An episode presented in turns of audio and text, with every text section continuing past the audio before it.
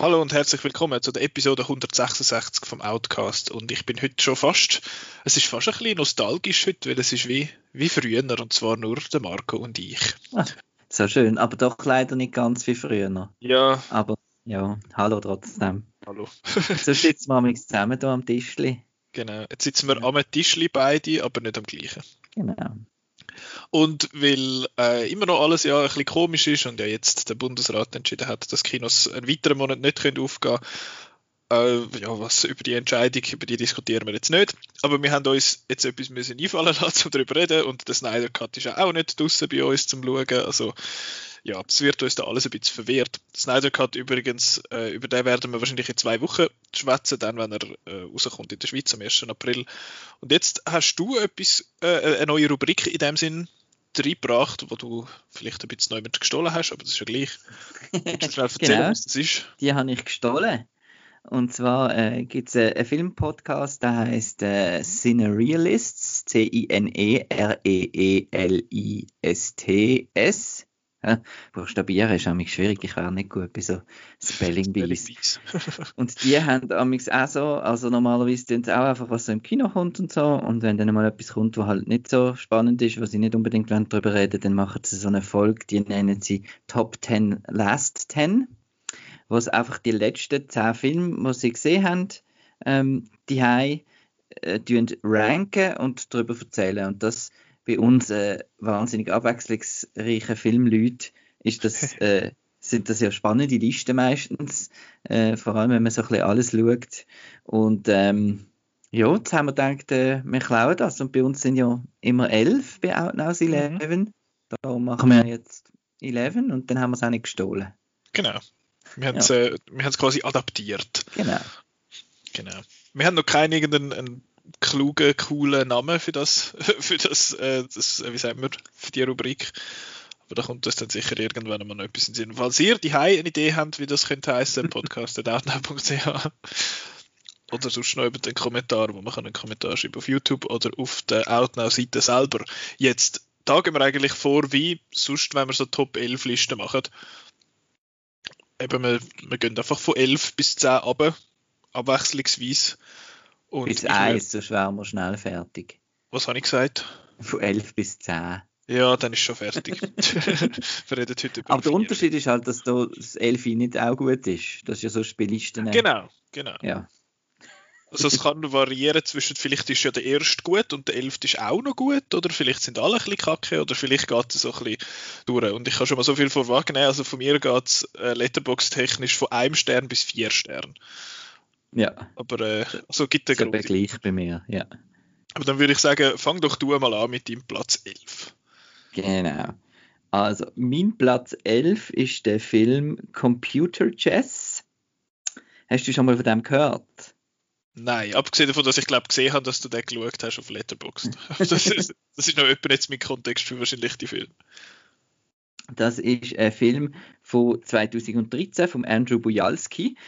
Der Andrew Bujalski ist der Godfather of Mumblecore. Oh. Äh, also der hat den Begriff erfunden.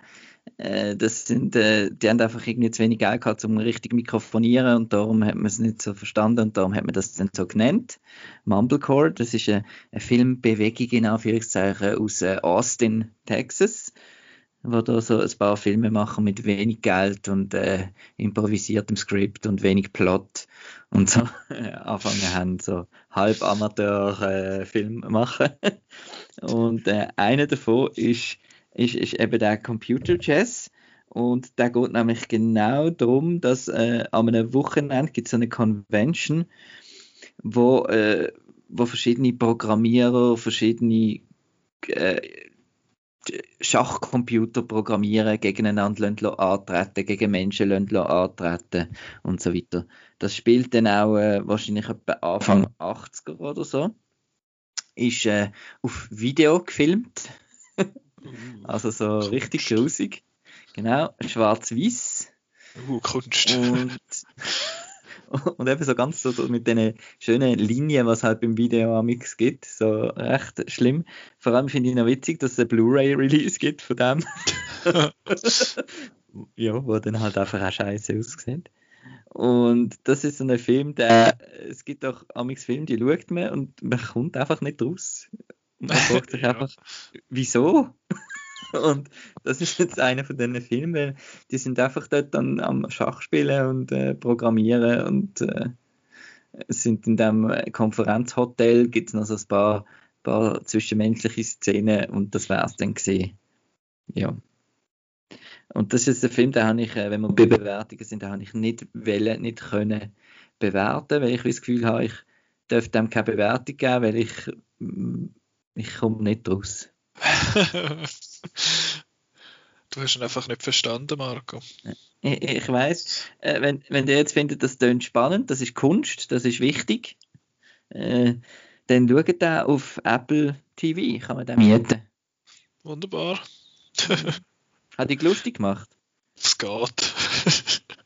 so die, die, Verweigerung von einer Wertung finde ich interessant. Ja, aber sonst, ja, sonst finde ich das so Schachcomputer, das ist sicher noch interessant, aber wenn es eben so ein bisschen als Kunstfilm, wo dann auch noch scheiße aussieht, ja, bin ich jetzt nicht so haben dafür. Ich habe aber auf meinem Platz 11 auch einen, der ein bisschen kacke aussieht. Ja. Und zwar habe ich dort den Ongbak 3. Uh. Ich habe alle drei Ongbaks geschaut. Also das heißt die anderen zwei, die kommen noch. Und der Ongbak 3 ist aber der schlechteste von diesen drei, habe ich gefunden. Äh, für die, die jetzt, für die, die Ongbak nicht kennen, das ist so ein bisschen das Tony Ja, Tony Ja Vehikel. Also der hat, äh, ist eigentlich mit dem so richtig bekannt worden mit dem ersten und der erste ist einfach so ein Kampf, Kampffilm gewesen, wo er ein paar Leute zusammengehauen hat und der ist auch noch relativ amateurhaft gemacht gewesen, also mit schlechtem Ton und, und ein bisschen, sieht auch ein bisschen grusig aus. Und beim zweiten haben sie nachher gefunden, oh, wir haben jetzt eine super Idee. Wir erzählen die Geschichte vom Ong Bak selber. Das ist ja im, im Eis geht es eigentlich darum, ich erzähle jetzt halt schon von allen drei ein bisschen, weil es gehört alles so ein bisschen zusammen. Im Eis muss er eigentlich wie so einen, einen Kopf von so einer heiligen Statue zurück in das Dorf bringen, wo sie gestohlen worden ist. Und das ist eben die Ong Bak Statue. Und im 2 und im 3 erzählen sie dann eigentlich die Geschichte von dem Ong Bak. Also das hat eigentlich überhaupt nichts mehr zu tun mit dem ersten. Und der Tony Jaa spielt dann auch den Ungbak-Mann da. Und ich weiß nicht, ob das jetzt etwas ist, wo. Also es, es spielt in Thailand, es ist auch ein Thai-Film. Und ich weiß jetzt irgendwie nicht, ob ich einfach irgendwie ignorant bin oder ob das einfach ein bisschen langweilig erzählt ist.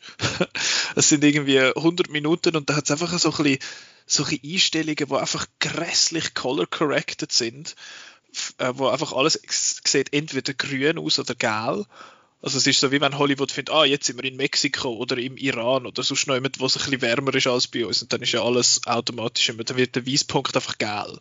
Oder wenn sie in, in Finnland sind, dann ist der Weißpunkt einfach blau. Und da ist es so ein bisschen entweder mit grün oder auch mit gelb. Das sieht einfach alles auch grusig aus. Und man schaut so in die Ongbak-Filme oder auch sonst wahrscheinlich so Filme, wo gross der Tony ja vorne drauf ist. Ich weiß wirklich nicht, wie man seinen Namen sagt. Ich muss ihn anschauen.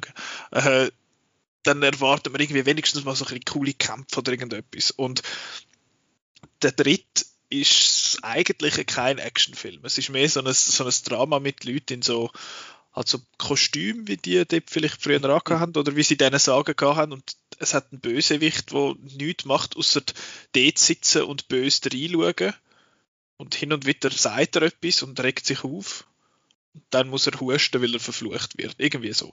Aber also ja, ich, ja, das ist jetzt das ist der dritte Teil. Nach dem Teil hat der Tony Avo da jetzt auch Regie geführt hat und auch, glaube ich, das Drehbuch geschrieben hat.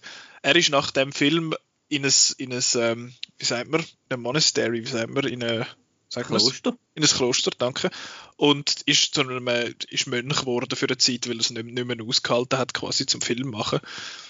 Es ist noch cool, weil es teilweise so Elefanten brauchen zum Kämpfen in dem Sinn. Also er stoßt sich dann von so einem Elefant ab und ging da ins Maul. Also, ja, ist, ist, ist noch glatt, aber das sind dann so irgendwie fünf, fünf Minuten von 100, wo dann irgendwie ein bisschen Unterhaltung sind und sonst ist es einfach so ein bisschen seichtes Gelaber. Also, habe ich wahnsinnig langweilig gefunden. Ich habe den eben erst letzte Woche gesehen und ich habe ihn schon wieder komplett vergessen. Also, Ja, falls ihr trotzdem jetzt den noch möchtet schauen, aus irgendeinem Grund, kann man den ebenfalls auf Apple TV äh, kann man den mieten oder halt auf Blu-ray kaufen. Genau. Super, den habe ich nicht gesehen. Ich habe nur die ersten zwei gesehen und ich habe schon mit dem zweiten eben ein bisschen Mühe gehabt. Darum habe ich dann wahrscheinlich der dritte. Ist der neuer? Oder ja, zwei Jahre, einfach? 2010, aber ich habe halt die Box. Ich habe halt alle drei, beziehungsweise ja. es gibt ja vier, aber der vierte habe ich ist nicht in dieser Box und jetzt wollte ich den auch nicht schauen. Gut.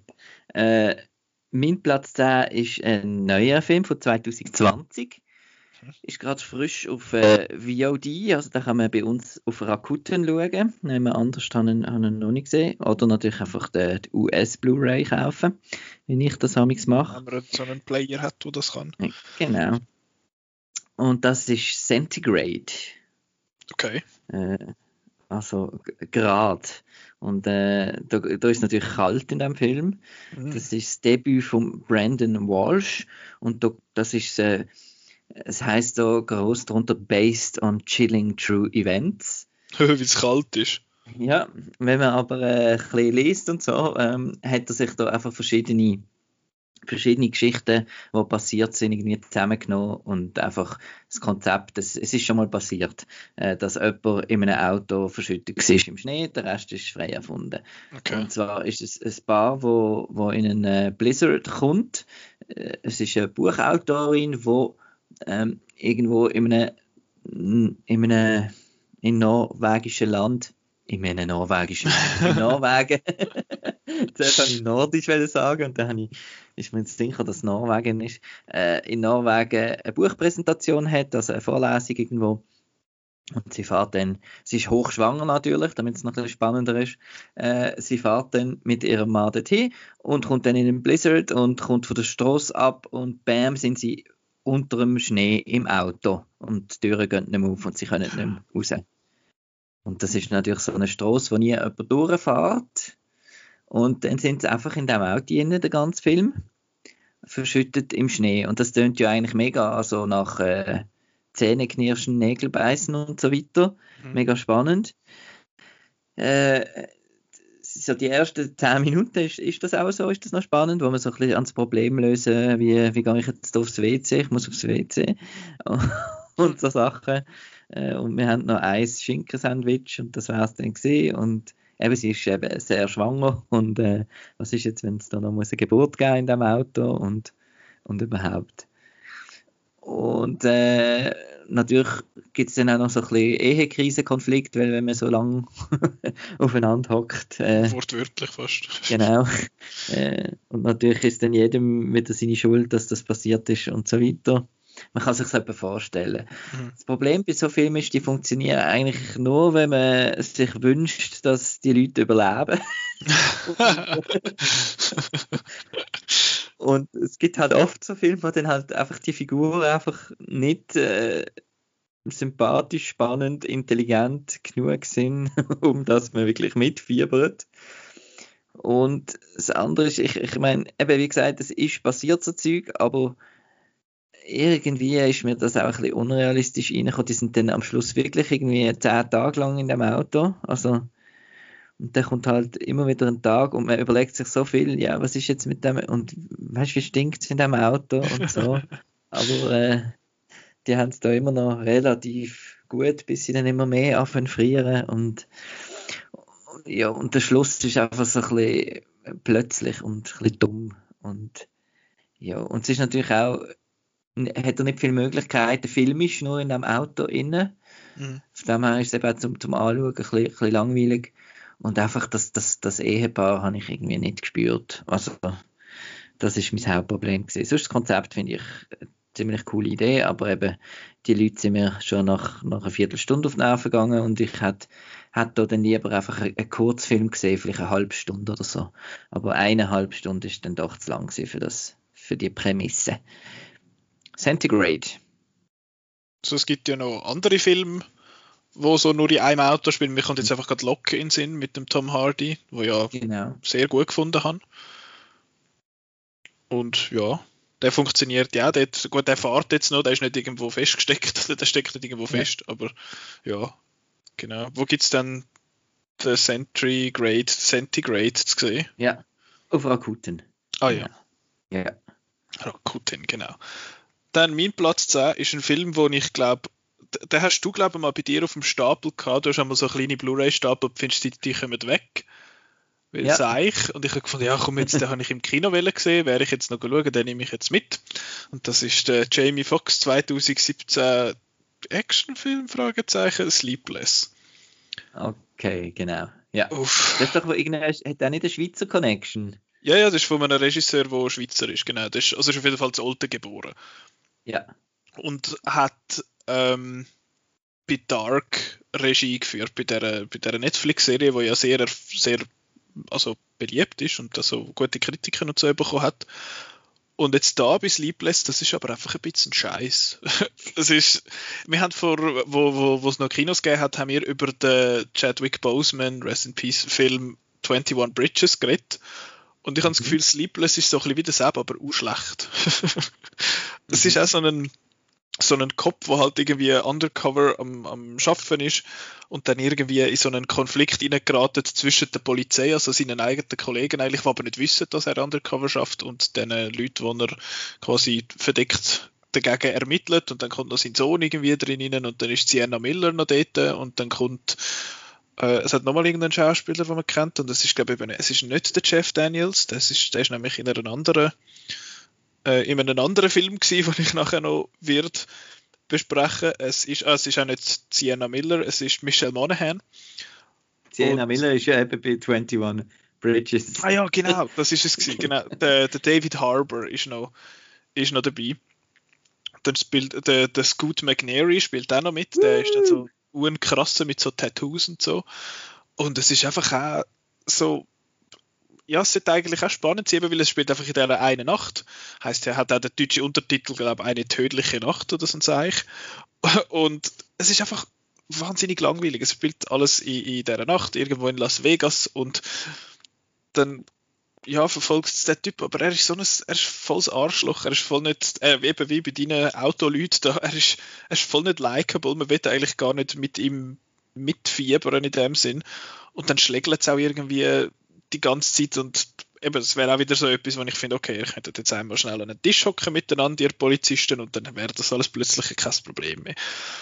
Und mit so viel habe ich immer ein bisschen Schwierigkeiten. Darum jetzt auch bei dem. Aber das Hauptproblem, und ich kann, ist einfach, dass er wahnsinnig langweilig ist. Mhm. Er ist Also nicht Sleepless oder ist, so. ist, ist der falsche Titel Ja, er eigentlich. ist äh, asleep. ich, ja, ich weiß auch nicht. Also es hat auch nichts mit Insomnia oder so zu tun. aber es ist, ja, er ist Action, Krimi, Thriller wird er dargestellt, aber also ja, nein.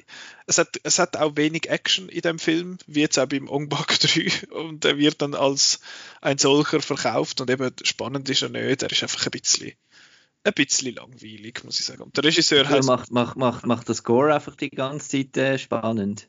Ja, ja, das Glaub. ist ja so ein Ja. Film, der so tut, als wäre er auch spannend, aber eigentlich ist er auch langweilig.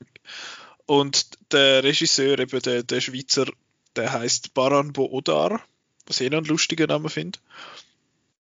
Und hat auch den deutschen Film Who Am I gemacht, wo glaube noch viele Leute auch noch gut finden. Mit dem Elias Mbarek, wenn mich nicht alles Das ist der täuscht. Hacker-Film, oder? Ja, ja, genau. Ja, der ist cool, der ist super. Und hat auch nichts mit dem Jackie Chan Who Am I zu tun. ja, das ist mein Platz 10. Wenn man den gleich möchte schauen, trotzdem, dass ich euch jetzt sage, schaut den doch einfach nicht, äh, könnt ihr den auf verschiedenen VOD-Plattformen schauen. Genau. Bei meinem Platz 9 muss ich jetzt ein bisschen in Deckung gehen von allen ähm, Filmfreunden, weil das ist wieder Kunst und das ist äh, sehr wichtig.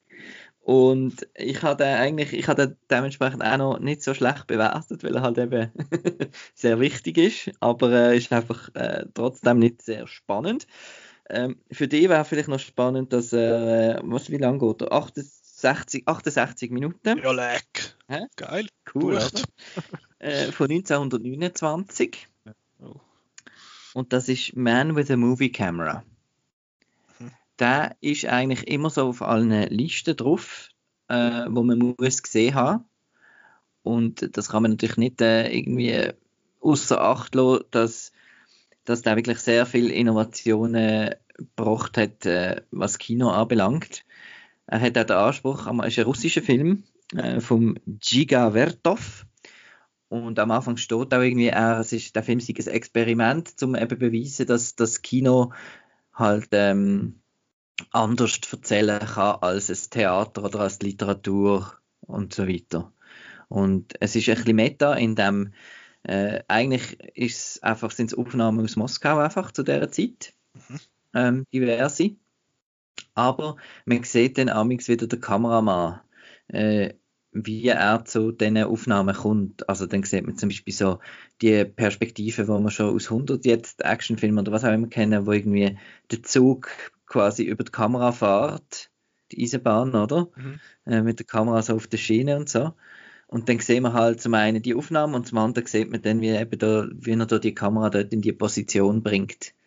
Und äh, von dem her ist es wirklich noch, noch interessant. Er schafft mit Sachen wie Überblendungen, mit Stop Motion sogar, äh, Splitscreen, was ja dort alles noch hat müssen, ähm, praktisch oder chemisch oder wie man auch immer sagt, also gemacht müssen werden mit Zusammenkleben und doppelt belichten und so Sachen. Und ähm, ja, genau, das ist einfach so eine, eine Collage eigentlich von, von Bildern. Und darum ist es jetzt nicht sonderlich äh, spannend zum Schauen eigentlich. und vor allem ist das Ding absolut grässlich, wenn ich auf meiner Blu-ray hatte, die Musik. Also ist ein Stummfilm und hat jetzt äh, vom Michael Nyman eine neue Vertonung bekommen. Äh, die ist, glaube ich, noch nicht so alt. Ich weiß es jetzt gerade nicht. Das steht dann irgendwo drauf. Äh, wir können das schnell googlen. Und die hat mich einfach derart genervt, äh, dass ich dann einfach auf Spotify nach äh, Silent Movie Musik gesucht habe. und, dann, äh, und dann einfach ein einzelnes Klavier, wo da so typische Stummfilmmusik macht, dazu laufen hat. so das ist ein bisschen erträglicher. So. Genau. Ist ein bisschen erträglicher gesehen als mit okay. so einem komischen Score. Aber hat es eine Geschichte? Äh, nein. Also es ist wirklich einfach eine Collage in dem Sinn. Ja, ja. Okay. Und es ist einfach wirklich so, wo man dann in der Filmschule wahrscheinlich kann zeigen und sagen, das ist jetzt die erste, das erste Super Close-Up ever gesehen und das ist das. Und er hat zum Beispiel so wirklich so MTV-mäßige Schnitt, weißt du, so, so so richtig Strobo-Schnitt und so drin, wo, wo dann einfach wirklich crazy sind 1929, oder? Okay. Genau. Also historisch sehr interessant, aber jetzt objektiv, äh, oder nein, subjektiv gesehen, einfach so davor sitzen, dann, wie wenn man den, den Kontext nicht hätte, dann ist es einfach nicht so sehr spannend. Einfach ein bisschen langweilig. Ja.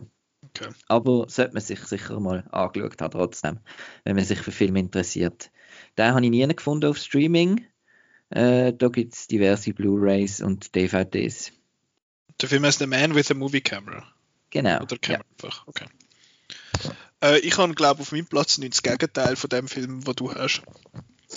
und zwar habe ich dort Mile 22. Das ist, Ui, das kommt mir bekannt vor. Das ist Peter Berg mit oh. dem äh, Mark Wahlberg zusammen. Der ist im Kino gekommen, gell? Der ist im Kino gekommen, ja. Das ist ah, so ja, eine, gesehen, ja. einer von diesen drei Mark Wahlberg, Peter Berg Filme. Sind es, glaube ich, drei oder sind sogar schon vier? Äh, Lone Survivor ist so einer, dann bei uns hat der Boston geheißen, irgendwie Patriot Act oder Day, so. Hat er, Patriots Day? Patriots Day, genau. Und dann hat sich, ich habe gemeint, das sei nochmal einer. Deepwater Horizon? Deepwater Horizon, den habe ich aber nicht schlecht gefunden. Nein, der ist super. Den habe ich schwer okay gefunden. Die anderen zwei habe ich nicht gesehen. Aber jetzt habe ich Mile 22 geschaut und ich habe den geschaut. weil er so kurz ist. Nein, weil, ich, weil, ich, äh, weil ein anderer Schauspieler mitmacht, den ich mag, der nachher noch kommt auf dieser Liste. Und ja, der Schauspieler ist nicht der Mark Wahlberg und der Schauspieler ist auch nicht äh, der John Malkovich oder die Schauspielerin ist auch nicht Lauren Cohan oder der Ronda Rousey. Äh, ja, einerseits Ronda Rousey ist eine Schauspielerin, das wollte ich mal vorausgeschickt haben. Und der Film ist auch ein bisschen scheiße. Weil, also ich, ich kann so wie vorwegnehmen, der Schauspieler, den ich mag, der, der mitspielt, ist der Iko Uweis.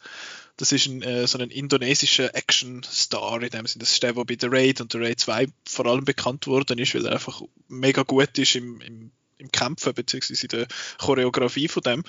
Und jetzt haben sie, das ist glaube ich so ein bisschen sein Hollywood-Debüt gewesen und das ist. Force Awakens, hallo?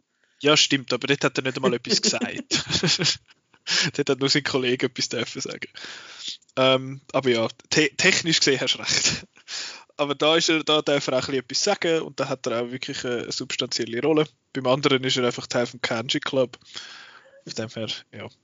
Nein, Mile 22 und es geht um, um was geht es? Ich habe den erst geschaut. Es geht um so eine Crew von Leuten, angeführt von Mark Wahlberg, in wahrscheinlich seiner schlimmsten Rolle. Das ist so, so ein Pisser in dem Film, es ist furchtbar. Er fickt alle an die ganze Zeit und haut der Ronda Rousey so einen Cupcake zur Hand aus und sagt, no Birthday Cake. Das ist irgendwie noch lustig. Äh, und sie kommen dann irgendwie so mit über dass es neu mit äh, eine Bombe hat, wo man muss entschärfen und der Ico weiß hat die der, quasi den Code für die Entschärfung irgendwie sich gemerkt, I guess.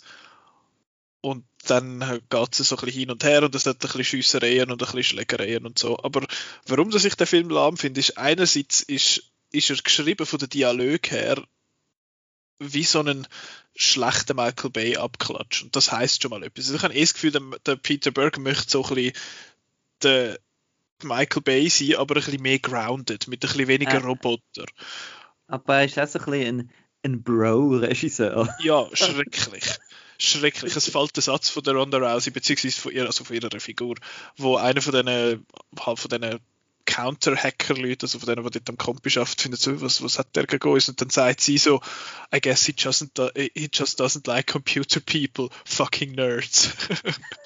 Ah, okay, so einer bist du yes. also. Ihr geht gar nicht raus und geht, geht Leute verschiessen, ihr sind ja voll wertlos. Und funny enough, die Figuren sind auch komplett wertlos in dem Film.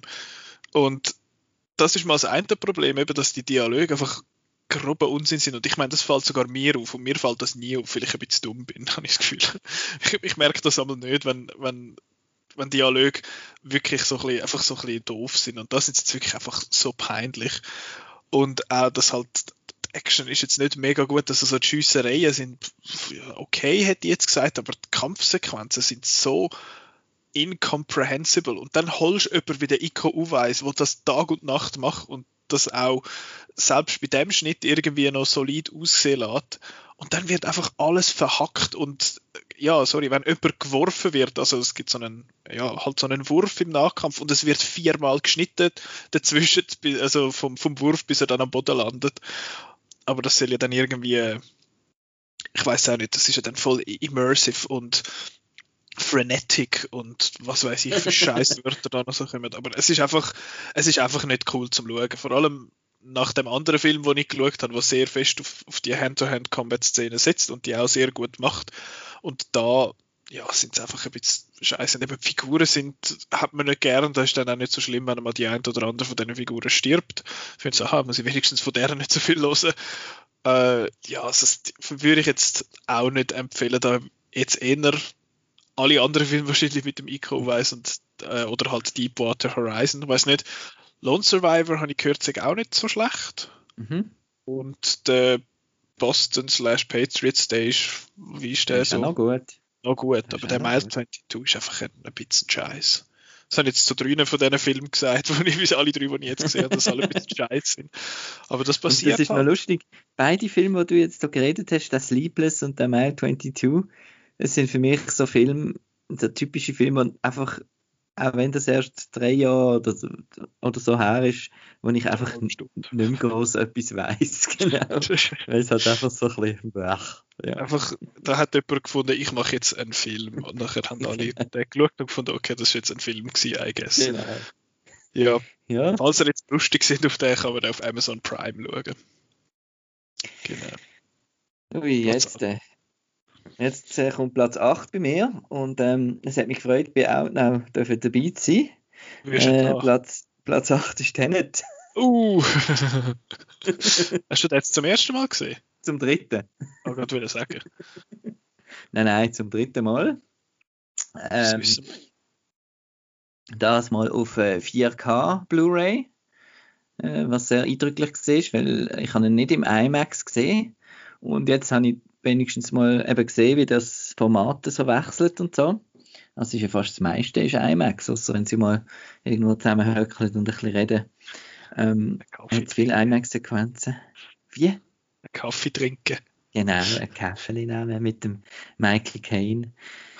Äh, Stimmt einfach dem. Ja, Tenet. ähm, da haben wir glaube ich auch schon darüber diskutiert, vielleicht, äh, es ist wieder einer von diesen gemeinen Filmen, wo, wo ich immer am Anfang denke, vielleicht ist er ja, gefällt er mir ja doch. Und äh, dann immer zu einem ähnlichen Zeitpunkt verliert er mich einfach völlig. Und das ist jetzt bei Tenet einfach dann, wenn der Kenneth Branagh kommt. ähm, das ist ja schon bald. Nein, das geht im Fall über eine Stunde. Wirklich? Ja, geht okay. über eine Stunde. Weil am Anfang bist du so ein bisschen dabei mit dem Heist und dann auch mit der, du siehst ihn auch immer noch nicht bei der ganzen Oslo, ähm, wie heißt das, Port, Safe Port oder so, wo sie da die Bilder, das Bild gehen, wo dann auch ja, nicht wieder mit, ja, ja. Und es ist so, was hat das mit dem Ganzen denn zu tun? Das ist also nur, dass er mal bis dorthin kommt und so. ähm, ja, Tenet ich bin einfach sehr schwer enttäuscht von, von der Selbstverliebtheit von einem Christopher Nolan, äh, dass er jetzt einfach findet, er lässt jetzt das auf die Leute los. Äh, und das, was man immer kritisiert, die Kälte, die er hat, ich finde äh, der Protagonist absolut eine Schlaftablette und äh, der, der, der Einzige, der noch ein bisschen Leben bringt, ist der Robert Pattinson, aber für das ist ein bisschen zu wenig drin. Dann hast du gleichzeitig so eine Karikatur, Bösewicht, äh, mit, äh, mit irgendwie Eier in Hals steck, Drohungen und so, aus, aus weiß nicht was, von einem anderen Film. Und äh, du hast dann eine furchtbare Frauenrolle, wo es nur darum geht, äh, wieder mal, dass sie eine Mutter ist und hm. äh, halt einen, einen bösen Mann hat. Äh, ja, und dann einfach eine wunderschöne Aufnahme. und, ja, und das ist so ein bisschen, ja. Da streitet sich am Anfang halt immer die zwei Sachen bei mir, wenn ich so einen Film anfange. Da hast du die, die coole, laute Musik und das wirklich tolle Bild und die Wucht und so. Und nach so, eben nach so einer Stunde, eineinhalb, wird es einem dann immer mehr egal, weil man es immer findet, nein, jetzt doch um, da hängt jetzt ab, das ist jetzt genug. Und dann bringt mir auch die letzte Action und so bin ich dann schon so, so losgelöst, dass ich einfach nur war, bis es fertig ist. Ja. Ich finde das eben das so toll an dir, dass du einen Film, wo du findest, ja, finde ich jetzt schon nicht so gut, dreimal schaust und noch 4K Blu-ray kaufst davon. ja. ja, ich, ich kann mehr viel sagen, was nicht schon gesagt ist über Tenet. Ich finde, ich habe immer noch das Gefühl, der Film ist wesentlich weniger gescheit, als dass er selber das Gefühl hat. Ja das Konzept finde ich cool, aber ja, ich habe ihn einmal gesehen, dort im Kino im IMAX. Und du hast zum IMAX, äh, das IMAX-Erlebnis ein bisschen zu simulieren, bist einfach näher an deine Leinwand angeguckt. genau. Und ein bisschen Leute gestellt. Ja. Oh je. Ja, Tenet. Soll ich weitermachen? Tenet gibt es wahrscheinlich überall on demand, oder? Ja, genau. Ja. genau. Mein nächster gibt es nicht on demand, der gibt es nur auf äh, Blu-ray, DVD oder so. Und das ist dann der äh, Ongback 2. der ist, ja, eben, wie schon, wie schon erwähnt, sorry schnell, jetzt, da, da, jetzt laufen wir an die Nase, du hure sich. Ähm, ja, der hat eben das Problem, was ich beim 3 jetzt schon vorher schon erzählt habe, dass er einfach ja, halt sich konzentriert auf etwas, wo, wo ich finde, ist einfach langweilig, eine Geschichte erzählt, die ein bisschen langweilig ist. Ich finde es cool, dass man da die, eben das dass da die Geschichte von der Thai-Sage oder wie auch immer man das nennen äh, erzählt wird, von, der, von, dem, von dem Glauben in dem Sinn, aber mich hat es einfach nicht so interessiert. Äh, es hat eine Szene so etwa in der Mitte, wo sie auf so einem Sklavenmarkt sind, wo sie ein bisschen schlägeln und die ist mega cool. Aber sonst ist es wirklich sehr ähnlich wie der dritte halt einfach, es hat am Schluss noch ein paar äh, so eine Action-Szenen, wo er einfach noch verschiedene Sachen macht, wo er mal mit einem Knibbel kämpft und mal mit einem Schwert und dann mit der Füßt und dann, ja, und das wird ja dann auch plötzlich noch übernatürlich mit so einer komischen Krähenfrau und so. Und die kommt dann im dritten auch wieder hinführen. Also es ist, es ist dann alles ein bisschen komisch. Er hat dort beim zweiten dann wirklich einfach verloren, was ich am ersten cool gefunden habe. Und hat dann irgendwie eben versucht, da so eine, so eine ja, so eine Geschichte zu erzählen, eben um, da den, um, um die Gottheit und so und wie die geknibbelt worden ist. Ja, mäßig spannend habe ich gefunden. Viel mehr gibt es da jetzt zu dem nicht mehr zu sagen, weil ich kann eigentlich mehr oder weniger die gleichen Kritikpunkte wie am 3, außer dass er nicht ganz so scheiße aussieht, finde ich, und dass er, ähm, dass er von der Action-Szene her ein bisschen mehr zu bieten hat. Dort hat er schon zwei, drei coole Sachen noch, aber sonst finde ich ihn jetzt auch nicht wahnsinnig sehenswert. Ich finde nicht, dass man da muss Blu-ray raussuchen von dem. Mehr habe ich gar nicht mehr zu sagen zu dem. Kannst du sonst weitermachen mit deinem Platz 7. Gut, und ab dem Platz 7 wird es noch gut bei mir. das ist jetzt eben, der Tenet ist auf dem 8 und auf dem 7, auf dem 7 kommt Il, Il Fiume del Grande Caimano oder äh, The Great Alligator von 1979. Alligator. 1979, äh, Regie Sergio Martino. Und es hätte so eine Zeit gegeben in den 70er, äh, später 70er und Anfangs 80er, äh, wo, wo viele ähm, Italiener ähm, so Genrefilm, amerikanische Genrefilme billig nachproduziert haben. Es gibt unzählige so postapokalyptische Filme und eben auch so Monsterfilme, italienische und da ist dann auch so ein bisschen das Gemüse, dass, dass das ganze italienische Produktionen sind, aber mit US-Schauspielern und so weiter und ein paar sind synchronisiert und ein paar nicht und so. Und der Great Alligator, da ist jetzt ähm, der große Star ist Barbara Bach aus, äh, aus dem James Bond Film, ist es Spy Who Loved Me? Genau, äh, das Bond Girl. Berühmterweise ja Tochter von Johann Sebastian Bach. genau. genau. Und Mutter von Dirk Bach. Ach. Ui, Entschuldigung. Ah, das, das, ist jetzt ein bisschen der Bach ab. ähm, ja. Da geht es um ein Touristenresort in, in Afrika, wo wieder mal jemand Reichs äh, da ein bisschen Bäume abholzt, um da ein grosses Hotel anzubauen, wo dann weiße Touristen können kommen und das auch so spannende Urvolk beobachten, plus noch irgendwelche äh, eben Alligatoren anschauen. Und ja, wie dann halt so ist, äh, äh findet, äh, sieht der Alligator dann eher Futter in diesen Menschen. Hm. Und äh, dann gibt es so eine Jaws äh, Weisse Hai Rip-Off. Und wenn man findet, äh, die, die Puppe vom, vom, vom Weißen Hai äh, sei, sei nicht äh, beweglich gewesen. ja, Im Gegensatz zu, zu dem Alligator da ist das, ist das ein Wunderwerk von der Technik. äh, das ist wirklich da einfach so ein, Alligatorenmodell, wo einfach, wo sich, wo keine Artikulation hat, amix und einfach so geradeaus in ein Modellschiff äh, reinschwimmt.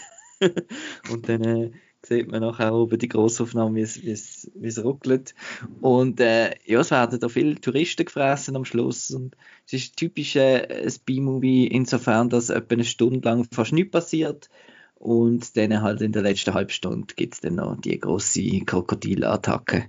Aber ich habe das lässig gefunden, gerade weil es so charmante Modellarbeit hat und äh, ja, einfach ein Monsterfilm von 1979, was, was billig produziert, italienisch, was willst du noch mehr?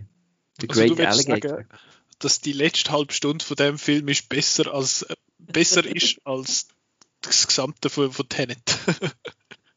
das ist ja dann halt geil. Es, ist, es geht ja nicht um besser ja. äh, bei Solisten, sondern um was einem mehr unterhalten oder mehr Spaß macht zum Schauen. und mir macht halt The Great Alligator mehr Spaß als Tenet, tut mir leid.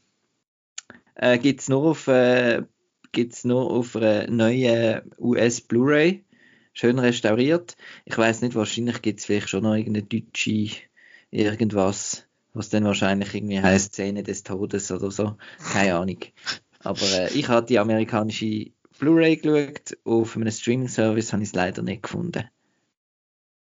Ja gut, dann müsst ihr halt auf die US Blu-ray zurückgreifen. Wenn ihr das nicht müsst, ist bei meinem Film, den ich auf Platz 7 habe, weil der läuft auf Netflix, das ist Sample This.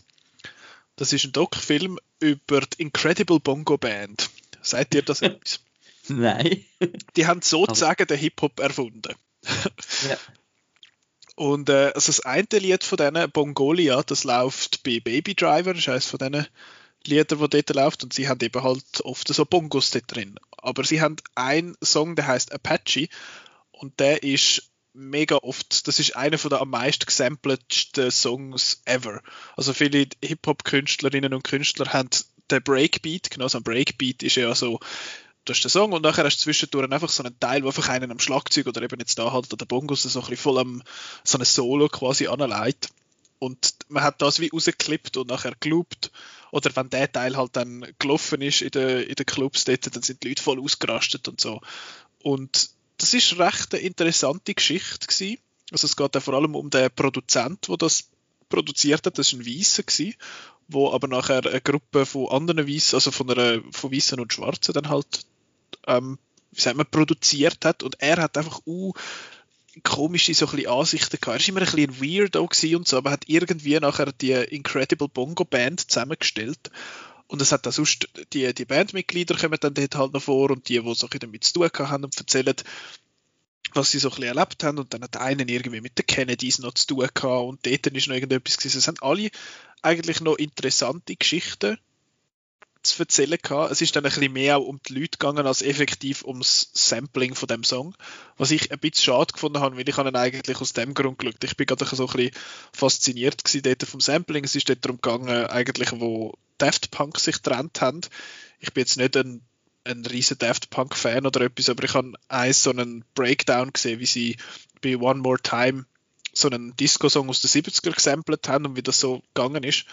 Und das habe ich mega spannend gefunden und irgendwie bin ich dann auf, auf den Sample-Disc gekommen.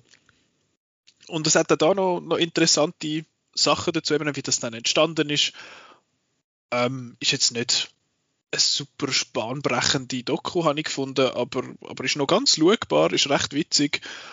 Ähm, hat eben ein, wirklich ein paar interessante Stories dazu, wenn man jetzt sich mehr interessiert für die Incredible Bongo Band als für als für den Song an sich. Ich hätte jetzt ein bisschen gern, eben wie gesagt, ein bisschen gern mehr gesehen von dem Sampling, von dem Ganzen. Aber sonst auch ganz, ganz angenehm, recht kurzweilig das Ganze. Also, not too shabby. Sample this auf Netflix. Das klingt spannend, das äh, nehme ich auf meine, meine, meine Liste. Mach das. Ja. Nicht bad. Eben bei mir wird auch ab dem 7. wird es so etwa gut. Ja. Und äh, die einen würden meinen, bei mir wird es einfach immer schlechter, je niedriger diesen Film. Aber äh, das ist halt der individuelle Geschmack. Gell? Äh, weil mein Nummer 6 ist The All-Nighter. Ähm, okay. Kannst gerne mal das Poster googlen. Oh, ähm, ja. The All-Nighter aus dem Jahr 1987. Äh, der Film ist, ist darum bekannt, berühmt, weil die Hauptrolle spielt. Ähm, oh, I see. ist aber ein geiles Poster. I like it. Äh, die, äh, die, Hauptrolle spielt Susanna Hoffs. Seid ihr dir etwas? Nope. Ähm, Eternal Flame, The Bangles. Das ist eine ja. Band gesehen, genau. Und das ist die, die Frontfrau von, von The Bangles. Wo da äh, die Hauptrolle spielt. Und nochmal interessant, Regie führt ihre Mutter. okay.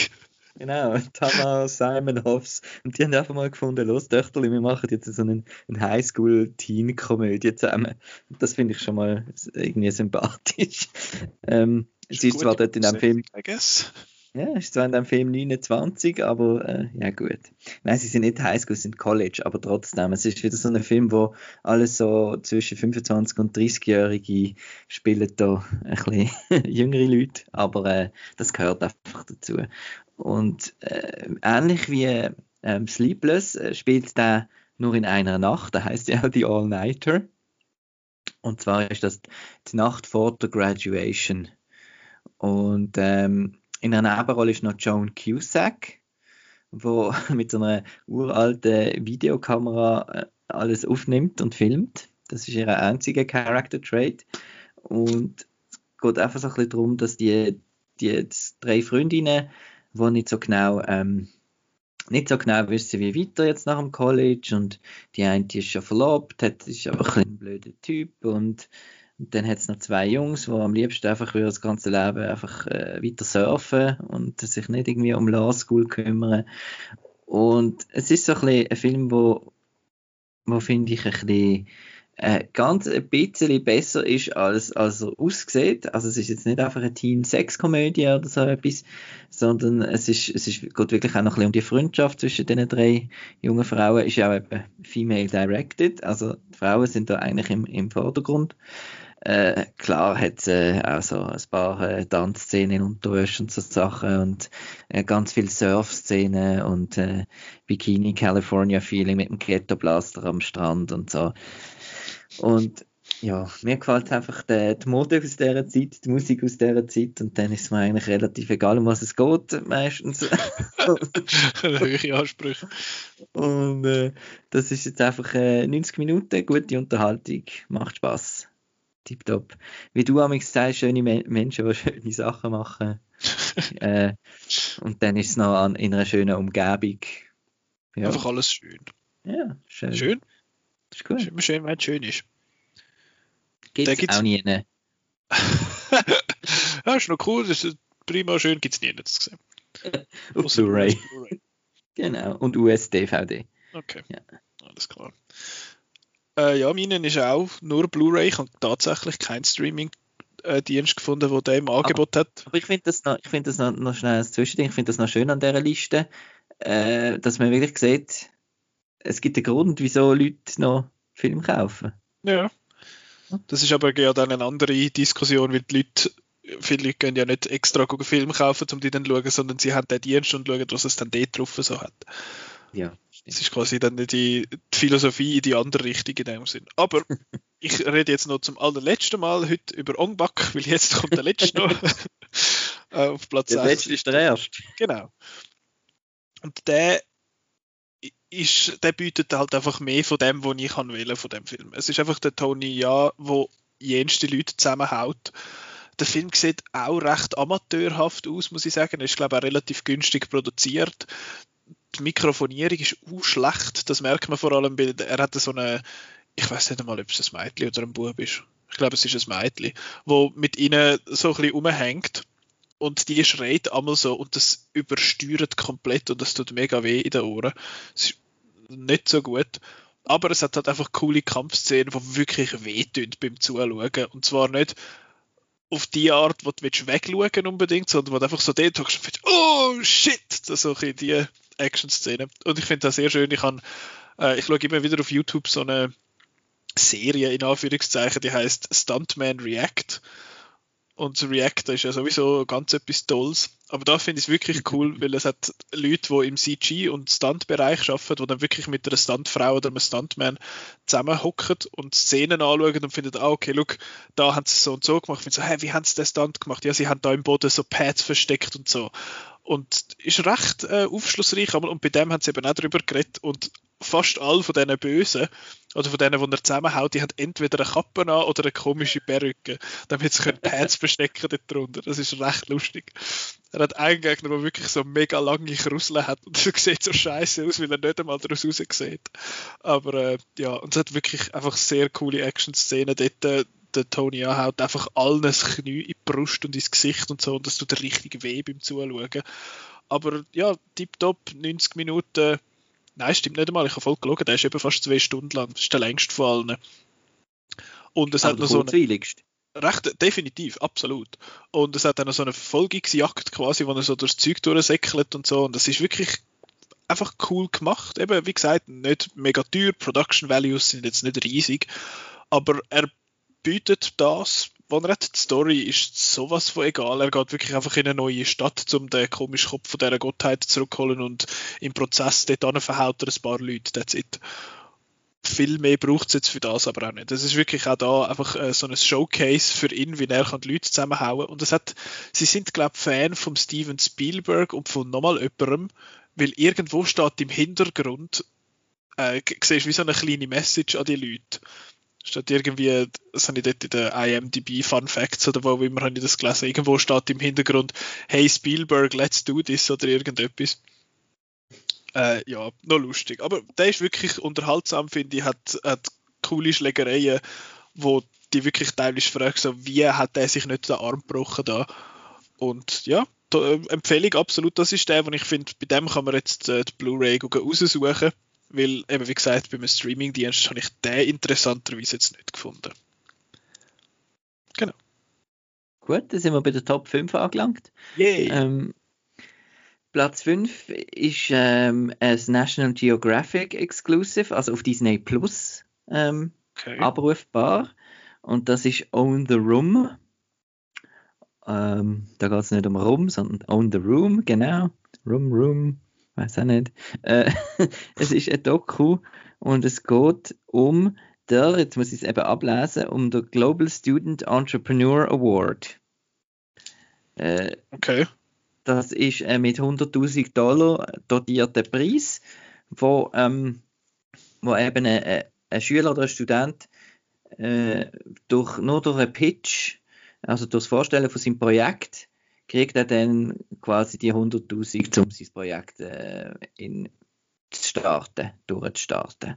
Mhm. Und ähm, wir lernen dann in dieser Doku fünf verschiedene Finalisten kennen. Also es gibt in jedem Land gibt es so einen Wettbewerb und da gibt es jemanden, der gewinnt und der geht dann nachher an die Global, äh, an die Global äh, Ausscheidung sozusagen. Und da hat es zum Beispiel ähm, für Amerika tritt äh, dann, wie heißt sie? Ich glaube Daniela heißt sie.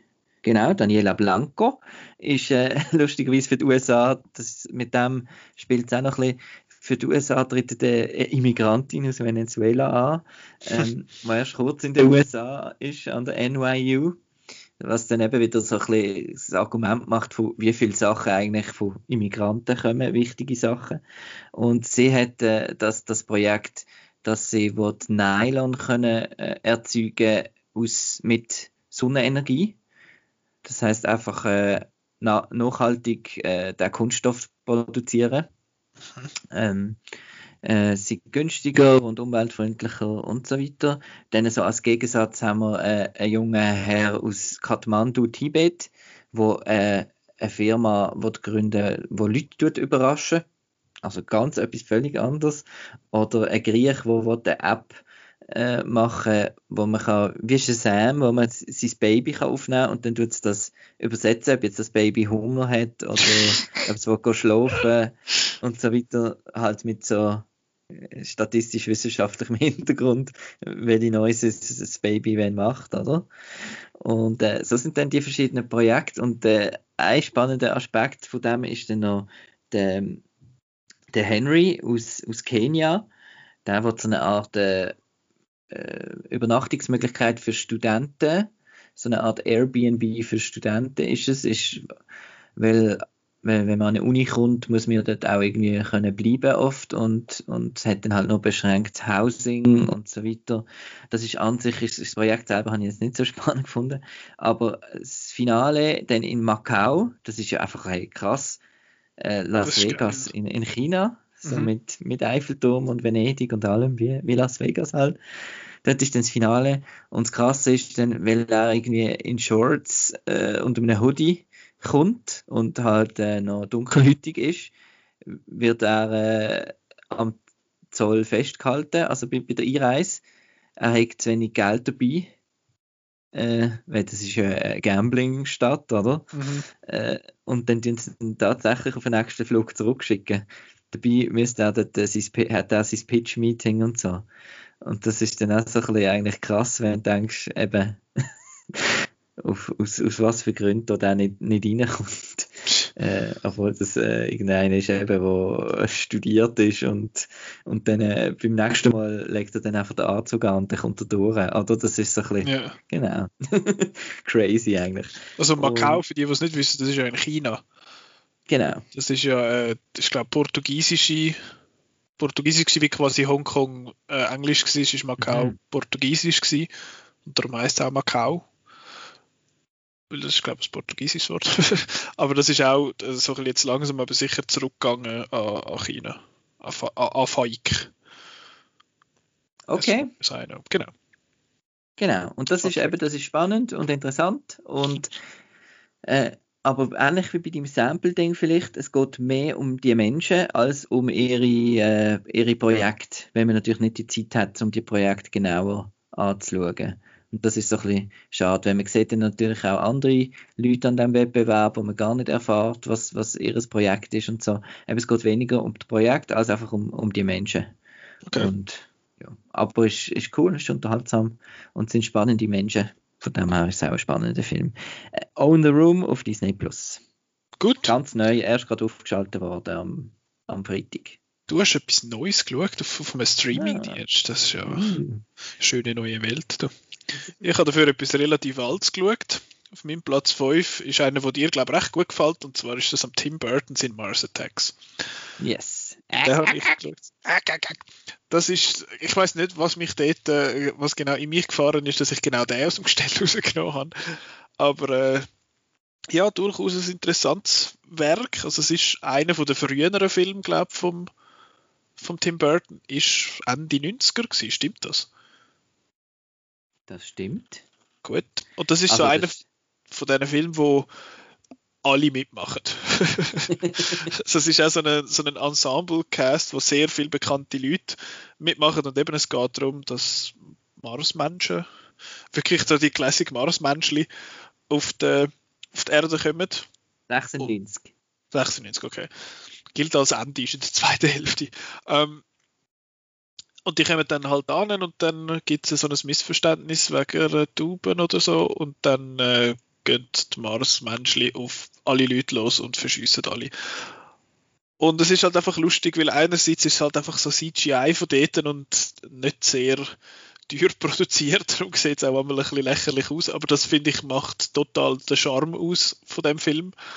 Dass halt eben die, die Marsleute sehen einfach ein kacke aus und auch wenn sie da die Leute mit ihren komischen Laserstrahlen quasi wortwörtlich in die Luft auflösen und nachher nur so Skelett dort liegen, das ist einfach lustig. Und das ist so ein die, äh, es ist, es geht schon fast ein bisschen in die Richtung, so, «Hö, hö, komm, wir machen den Zeich. Aber irgendwie ist es gleich noch, ist es gleich noch charmant, habe ich das Gefühl gehabt. Und eben, wenn du so die Leute durchschaust, äh, Jack Nicholson, Pierce Brosnan, Sarah Jessica Parker, Annette Bening, Glenn Close, Danny DeVito, Martin Short, Michael J. Fox, der Tom Jones, der sich selber spielt, äh, Natalie Portman, also es hat äh, Pam Greer, der Jack Black, genau, der Jack Black ist nicht sehr lang im Film, nur einen kurzen Auftritt. Äh, Christina Applegate. gerade will sagen, äh, ja, so recht viel bekannte Leute, interessant finde ich. Äh, es hat vor allem ein, wie sagen wir, eine Storyline, es sind etwa sieben Storylines, die gleichzeitig laufen, halt alle, wo verschiedene Leute, die so ein bisschen mit dieser Alien-Invasion jetzt irgendwie zu Schlag kommen. Also, zu Schlag kommen, das ist jetzt schon sehr viel, äh, das tönt jetzt schon sehr tief, aber das ist es nicht, das ist einfach ein bisschen rumblödeln. Und es hat aber die Szene mit Sarah Jessica Parker und Pierce Brosnan, weil die werden dann entführt und äh, also auf das Raumschiff und er wird einfach auseinandergenommen. Sein Kopf schwebt einfach so ein bisschen an einer Maschine rum und seine Körperteile liegen so rundherum. Und bei der Sarah Jessica Parker wird der Kopf auf ihr Hündli drauf genäht. Ist es sie oder ist es Natalie Portman? Bin ich jetzt dumm? Nein, nein, Sarah Jessica. Eben, gell? Die flirten ja immer so Ja, bei den Interviews. genau. Und sie flirten dann auch halt in der Situation, wo sie dann dort sind miteinander und so. Es ist recht ein absurder Film. Und es ist, er hat aber durchaus seinen Charme. Ich recht lustig gefunden. Es hat eine Szene, wo so ein Truck in Richtung Kamera fährt und nachher in so ein, äh, wie sagen wir, in so ein Strom, in so eine Stromleitung reinfährt und dann umgeht. Und dann sieht man so ein bisschen wie, dort haben sie irgendwie den Effekt nicht ganz fertig gemacht. Dort hat es wie so Flächen, die dann irgendwie mitfahren und so. Also es ist, es, es ist nicht wirklich so ein, ein Film, wo du findest, mal, das ist jetzt ein guter Film oder so. Es ist einfach, es ist einfach lustig und hat irgendwie noch so ein bisschen Charme und ist einfach ein bisschen abgefahren. Von dem her eigentlich noch ganz lustig, falls ihr den möchtet schauen, ist der auf Apple TV Plus. Äh, nicht TV Plus, sondern regulär Apple TV einfach. Aber du bist ja noch Fan von dem, oder? Ja, ich finde den lässig. Äh, hat auch sehr einen tollen Score, so mit Theremin viel. Und ist ja Theremin basierend. Theremin ist das, das, das 50er-Jahre-Instrument. Achso. Oder? Weißt du welches? äh, nein, aber ich tue es schnell anschauen. Ja, es, man spielt sie so mit elektronischen Schwingungen irgendwie. Ah, ja, ja, ja, ja. Ich glaube, ich weiß welches. Es sieht so ein bisschen blöd aus, wenn man es spielt. Und äh, Ah, ja, ja, ja, ich weiß welches. genau, tönen tut es einfach. Äh, ähm, Wenn man das googelt, dann kommt da bei brack.ch Franzis Baubox. Sehr schön. äh, warte, jetzt hört man es da schnell. Also irgendwie so.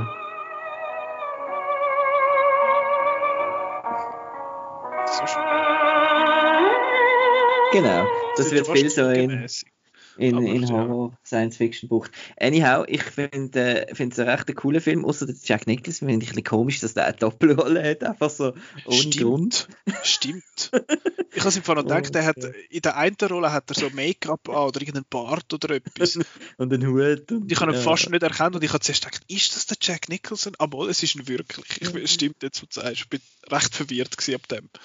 Aber es ist sehr witzig, vor allem äh, das Design ist ja nicht irgendwie für den Film gemacht worden, sondern ist so auf alten Sammelkarten basiert.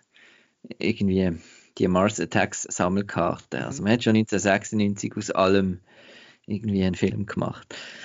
Äh, dann kommt bei mir das Vieri. Über den habe ich vielleicht schon mal geredet, weil den habe ich mal mit dem Simon gesehen und den habe ich jetzt nochmal geschaut. Das ist Hobby Horse Revolution. Ich wollte gerade sagen, ist es der, der, der Rössli-Film? genau, so der Rössli-Film. Ich habe aber das mal fast noch ein bisschen besser gefunden. Ähm, Hobby Horse Revolution geht um drei finnische äh, junge Frauen oder Mädchen, Teenager, die äh, das Hobby haben vom Hobby Horsing. Das ist wirklich Steckenpferd. Und da gibt es äh, Meisterschaften und alles. Also da gibt es zum einen Dressage, also das ist, wenn man einfach so äh, elegant um äh, tut, wie man das halt mit Rössern macht. Und dann gibt es natürlich so über das Hindernis springen und so weiter. Und das ist ein richtiger Hype. Ähm, was ich noch interessant finde, man, man, sieht wirklich in dem Film keinen einzigen Bub, der das macht.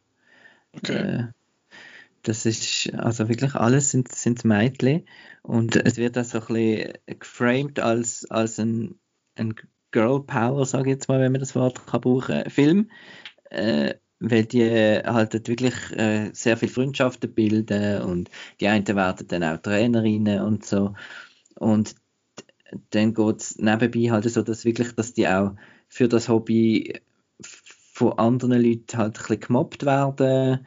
Das ist doch ein Seich und so und gewisse ganz schlimm, wenn sie irgendwie mal mit ihrem Ross, mit ihrem Steckerpferd im Wald gehen, gehen ausreiten oder so.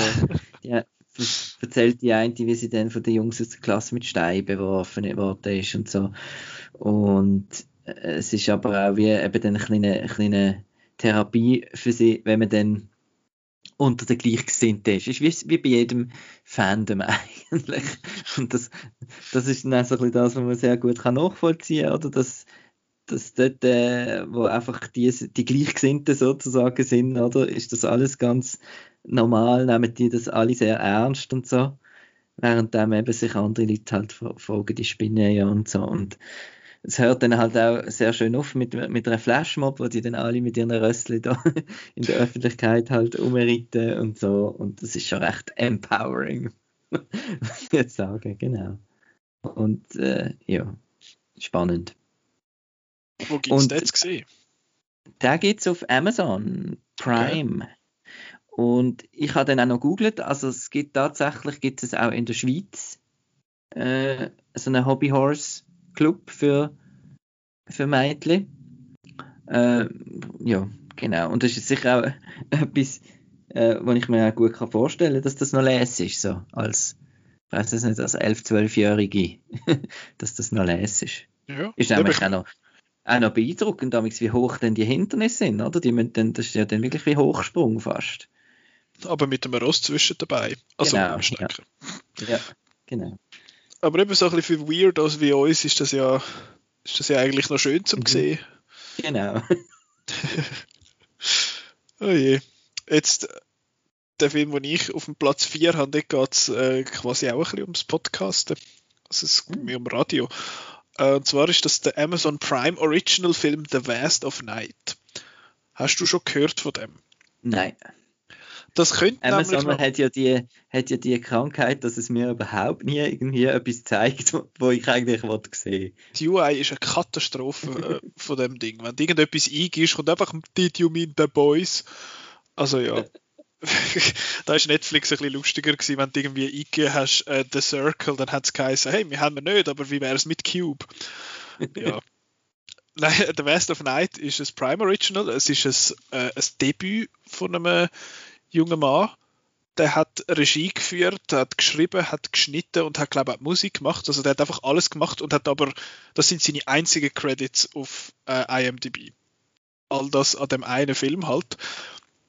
Und äh, es geht um einen, einen jungen Mann. Der ist einfach so ein, bisschen, so ein, ein cooler, charismatischer Dude und der ist der, der Radiomoderator von so einem lokalen Radio irgendwo in der Pampas, in Georgia oder so, also irgendwo in den USA. Und er hat eine Kollegin und die arbeitet quasi als Switchboard äh, Operator. Also früher hat man ja beim Telefonieren noch müssen quasi Kabel umstecken, um die Leute miteinander zu verbinden. Und der Film spielt auch in den 50er. Und dort äh, kommt dann so einen, also der kommt dann so einen komischen Anruf über, beziehungsweise sie spielen so ein, so ein Geräusch ab und nachher kommt so einen Anruf über von einem, so einem Army-Veteran, wo dann sagt, hey, er hat das schon mal gehört und das sagt dort in der Wüste gewesen und das, sagt, das Geräusch sagt irgendwie otherworldly, das gäbe es nicht auf der Erde und so. Und dann, ja, ich verrate jetzt nicht mehr, und dann geht es noch, also noch, noch mal jemanden so besuchen, der erzählt zu dem Thema und dann passieren halt so ein bisschen Sachen. Und ich finde den echt noch cool, er ist sehr spannend. Er ist relativ simpel vom Filmmaking her, in dem Sinn, dass einfach viel, es hat viele Szenen, die relativ lang sind, wo Leute einfach reden und einander zuhören. Also es ist jetzt nicht, und dann gibt es auch nicht irgendwelche äh, crazy Kamerafahrten dort, sondern es ist einfach so ein bisschen Shot-Reverse-Shot und so. Und du merkst aber immer irgendwie, werden die Leute wie beobachtet oder so, weil es hat dann so, man sieht dann die Einstellung nicht einfach normal, sondern wie so durch einen alten Fernseher und so. Und es hat aber eine Kamerafahrt, die mega cool ist, wo quasi von dem, äh, ich glaube vom Switchboard zum Radio geht oder irgendetwas so. Und die ist mega cool gemacht. Also er hat dann doch noch so ein bisschen, ein bisschen inventive Sachen drin. Und er ist einfach erstaunlich spannend, obwohl es einfach nur darum geht, dass Leute miteinander schwätzen und sich Sachen erzählen. Und du willst, es ist jetzt nicht ein mega bahnbrechender, ich habe das Wort jetzt schon mal gesagt, aber es ist jetzt nicht irgendein so Überfilm oder etwas, aber wenn man das Genre nicht weiß, ist es noch ein bisschen cooler. Von dem her möchte ich nicht wahnsinnig viel mehr sagen dazu. Es ist echt ein, ein cooler, kleiner Film, wo gut unterhalten für, was sind es, etwa 90, 100 Minuten, so um das herum. Und einfach prima gemacht, sehr unterhaltsam, tipptopp. The Vast of Night. Eine für die Liste, gut. Ich würde sagen, ich habe das Gefühl, das könnte eine sein, die dir noch gefällt. Gut. Könnte ich mir noch vorstellen. Genau. Mein Platz 4. Gibt es eben, wie gesagt, auf Amazon Prime. Top 3. Top 3. Platz 3 ist äh, ein Film von Jay Bar Baruchel. Äh, Regie hat er gemacht, da sogar. Da kennen wir vor allem als, als Hiccup aus dem How to Train Your Dragon Film. Und äh, Sorcerer's Apprentice natürlich mit Nicolas Cage. Ja, natürlich, den habe ich sogar im Kino gesehen. ja, der ist les. Und ähm,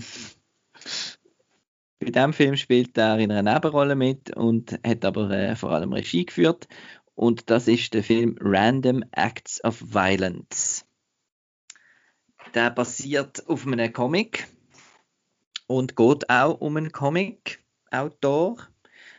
Und zwar gespielt von, jetzt muss ich das schnell irgendwo spicken.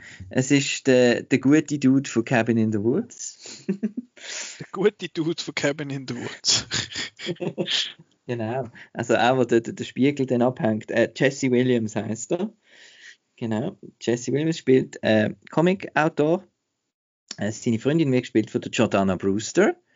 Habe ich auch noch Freude gehabt, die mal außerhalb von der Fast and Furious äh, Film zu sehen. ähm, und der Jay Bauschel äh, spielt dann seinen äh, sein Manager quasi von dem, von dem Comic-Autor. Der Comic-Autor macht einen Slasher-Comic, einen Horror-Comic, wo basiert ist auf, auf echten Fällen am Anfang und dann nachher tut er einfach immer neue Mord- und Gräueltaten erfinden, wo dann da eben der Slasherman nennt sich, der, nennt sich dann der Killer, äh, wo dann da tut, äh, machen. Und dann äh, er findet natürlich kein Ende, ist bei der letzten Ausgabe und wird sich jetzt inspirieren lassen und macht einen Roadtrip mit den anderen dort durch, die halt die richtigen Mord gesehen sind. Ja, und dann plötzlich taucht ein Slasherman auf. Slasherman. Yes! Und der Film ist äh, erst einmal nur 80 Minuten. Geil. Also sehr, äh, sehr, geht sehr rasch vorbei. Und er ist Meta. Ein kleiner Meta-Film.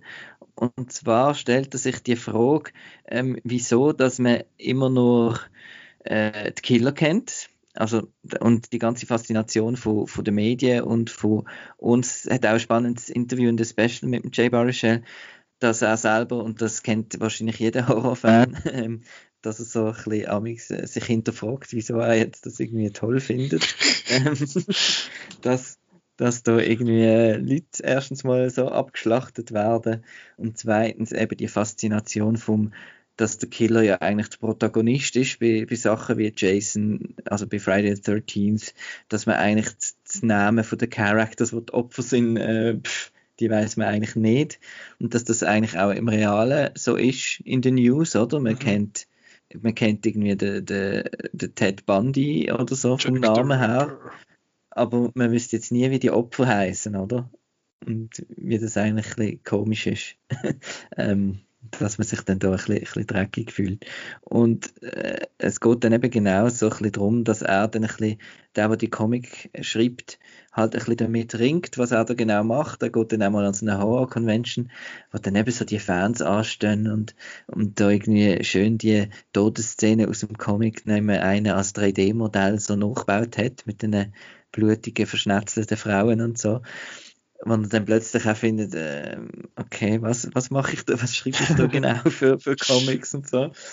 Und auf dieser Ebene äh, tut ein bisschen, ein bisschen, sage ich mal, zum Nachdenken anregen. Äh, das Problem bei diesen Filmen ist halt immer, sie sind dann gleichzeitig halt auch noch für das Publikum. Oder? Das heißt, es ist dann gleichzeitig auch noch ein Slasher mit äh, sehr viel Gore und äh, all diese Sachen, wo man halt eben dann will sehen. Aber eben, es ist noch so ein bisschen fies, dass er das eigentlich, dass er ein bisschen beschuldigt, dass man das, dass man das jetzt schaut. Und ich habe das eigentlich noch lässig gefunden. Cool. Random Acts of äh, Violence. Genau. Ist, ähm, ich glaube, es Shudder Original. Shudder ist ja so ein Streaming-Dienst, was es bis jetzt noch nicht bei uns gibt, also. wo ausschließlich Horror äh, läuft und wo auch sehr viele Eigenproduktionen macht, äh, wo zum Teil wirklich auch sehr gut sind. Ich habe schon ein paar gesehen, weil die kommen halt auch alle in den USA dann auf Blu-ray raus. Ja. Aber ich denke, der wird irgendwann einmal auftauchen auf Rakuten oder so. Die kommen dann meistens. Der ist einfach noch ein bisschen neu wahrscheinlich. Okay.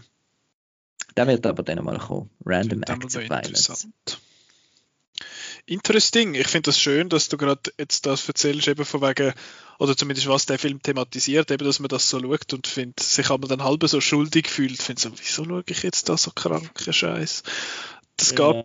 bei mir wird das nicht thematisiert an sich, aber ich habe mich das dann so ein bisschen gefragt, weil mein dritter, mein Platz 3 ist Headshot äh, ja, der, der, Titel schon mal und der ist auf Netflix und das ist eben der Film, wo der Iko Uweis mitspielt.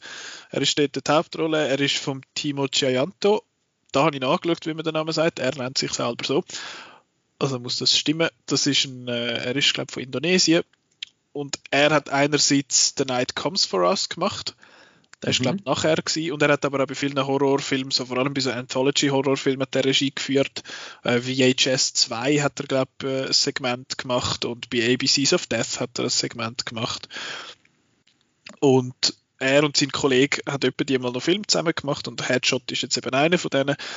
Und Geschichte ist jetzt nicht mega, mega neu oder so. Es ist wirklich einfach ein Dude, der irgendwie bei so einem was weiß ich, Drogenboss quasi irgendwie mit ihm geschafft hat und nachher aber irgendwie davon gekommen ist und nachher wird seine neue Freundin von dem entführt und dann muss er die retten. Also es ist jetzt ein bisschen classic. Er muss da, zuerst bringt er die Frau in eine schwierige Lage und nachher muss er sie noch rausholen.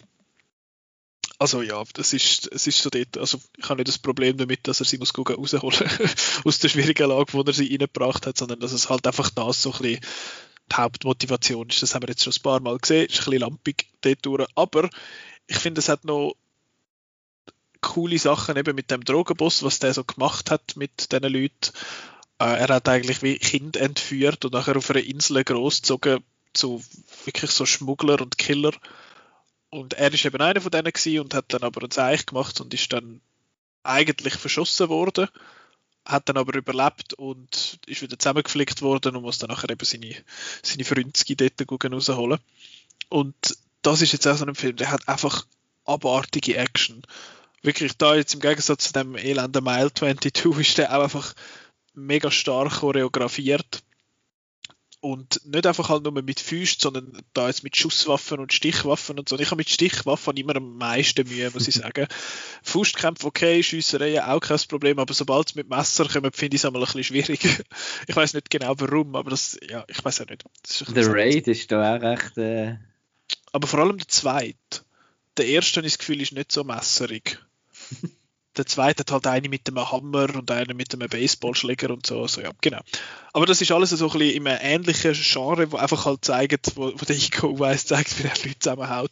Und ich finde es halt noch cool bei ihm, dass er nicht einfach so der, der super Action-Held ist, sondern dass er halt auch einfach immer wieder kassiert und irgendwie muss aus einer Situation rausgekommen und es hat eine Szene in so einem Bürogebäude da, wo relativ lange, äh, relativ lange Szene ist, wo er gegen zwei muss kämpfen. Der eine hat eine äh, Shotgun und der andere hat sonst irgendwie ein Gewehr und dann geht es irgendwie aufeinander los. Die geht wirklich über eine Viertelstunde. Und es ist aber so gut gemacht halt und es tut das ist da so, was weh tut, wo du dann aber musst wegschauen. Ich finde so, oh, ist das grusig.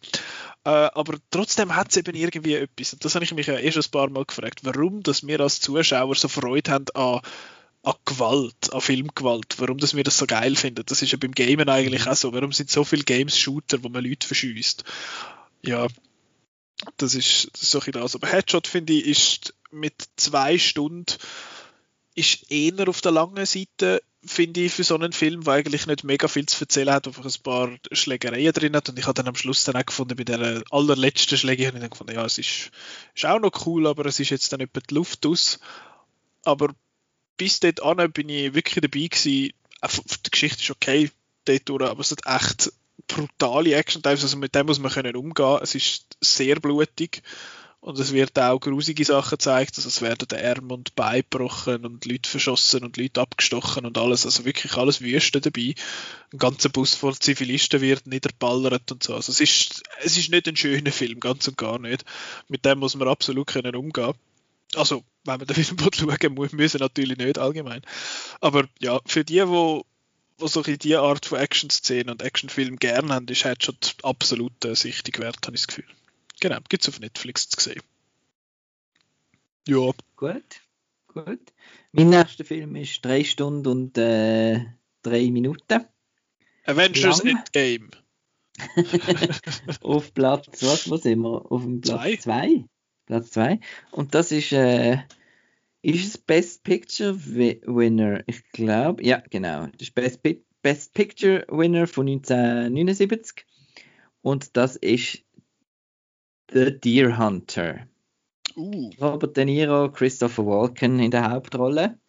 Äh, Meryl Streep noch, eine sehr junge Meryl Streep. Äh, das ist ein Vietnam-Kriegsdrama, wo äh, wirklich die krasse, der geht drei Stunden und da ist wirklich genau so aufteilt, dass jeder Akt äh, eine Stunde geht und dass wir da eigentlich vor dem Krieg haben, während dem Krieg und nach dem Krieg. Okay. Und da geht es um, um die Freunde, wo eben so in einer, das sind so Arbeiter, Blue-Collar-Leute, äh, sie, sie schweißen irgendetwas, ich weiß nicht, ob sie in einer Autofabrik arbeiten, sie schweißen dem. und äh, die erste Stunde ist so ein bisschen ihr Leben und so eine Hochzeitsfeier vor allem, ähm, wo man ein bisschen die Dynamik zwischen den Figuren sieht. Und die zweite Stunde ist dann wirklich recht heavy, ist dann im Vietnamkrieg wo die ganz berühmte Szene ist vom, vom russischen Roulette, wo, wo sich ganz lang so in die Länge zieht und recht äh, unangenehm ist zum Schauen, wo sie halt Kriegsgefangene sind und dazu gezwungen werden, äh, russisches Roulette zu spielen, also äh, eine Kugel in eine, in eine sechs, sechs Kügler, sechs Kügler, in, in einen Revolver oder dran drüllen und dann sich selber an den Kopf äh, heben und abdrucken und das äh, ist eine sehr, sehr spannende Sache. Ähm, und wir erleben dann einfach, wie der, wie der Krieg die Leute kaputt macht. Und das, was sie dann nachher daheim sind in der dritten Stunde, eben wie sie eigentlich wieder Mühe haben, wieder, wieder heimzukommen und dass sie dann halt total andere Menschen sind, als sie eben vorher in der ersten Stunde eigentlich gesehen sind. Ja. Und das ist natürlich heavy, heavy Zeug. also, ja, ist, äh, ist ein schwerer Film, aber ist wunderbar, ist von Michael Cimino, oder wie heißt der, glaubst Ich habe eben den, der hat doch ganz be Heaven's Gate, genau, so einen langen, ganz bekannten Film auch, den ich noch nie gesehen habe. Äh, Michael Cimino, genau. Wo jetzt wahrscheinlich der Simon vielleicht darüber erzählen glaubst ähm, Ja. Hast du den zum äh, ja, ersten Mal gesehen? Ich habe den zum ersten Mal gesehen, genau. Okay. Der ist so lange auf der To-Do gesehen, weil es ist irgendwie noch, man kennt das Poster, man kennt den Namen, mhm. aber ich habe ihn noch nie gesehen bis jetzt. Und es ist wirklich, braucht ein bisschen Geduld. Und, ähm, aber es lohnt sich. Also, ein starker Film, super gespielt und eben schöne Aufnahmen. Also schöne Aufnahmen, gut äh, fotografiert. Und ja, The Deer Hunter kann ich sehr empfehlen. Gibt es äh, auf allen VOD-Diensten, Rakuten, Apple, Google und so weiter. Cool. Cool, cool, cool. Auf meinem Platz 2 ist, glaube ich, auch einer, wo du sehr gut findest, und zwar ist das Biopic, in Anführungszeichen, vom Steve Jobs, namens Steve Jobs. Yes. Vom Danny Boyle, geschrieben von Aaron Sorkin. Ich habe schon oft in dem Podcast gesagt, dass ich alles, was der Aaron Sorkin schreibt, super finde und dass, da ist auch Steve Jobs keine Ausnahme. Was ich wahrscheinlich am coolsten finde an dem Film ist, dass es ein Biopic ist, ohne ein Biopic zu sein. Also er hat mhm. nicht, du siehst ihn nicht am Anfang äh, vor der Präsentation vom iPhone und nachher läuft er raus und dann gibt es ein Flashback und so, sondern es werden einfach drei quasi so Meilensteine von seiner Karriere werden, werden quasi rausgesucht. Also einerseits ist die Präsentation vom Macintosh vom ersten, dann von dem Next Cube, so einem Computer, den er gemacht hat, wo er nicht bei, in der Zeit, wo er nicht bei Apple geschafft hat, und nachher vor dem iMac. Und dann geht es einfach so ein bisschen darum, mehr eigentlich ein Gespür überzukommen, was das für eine Person war, der Steve Jobs.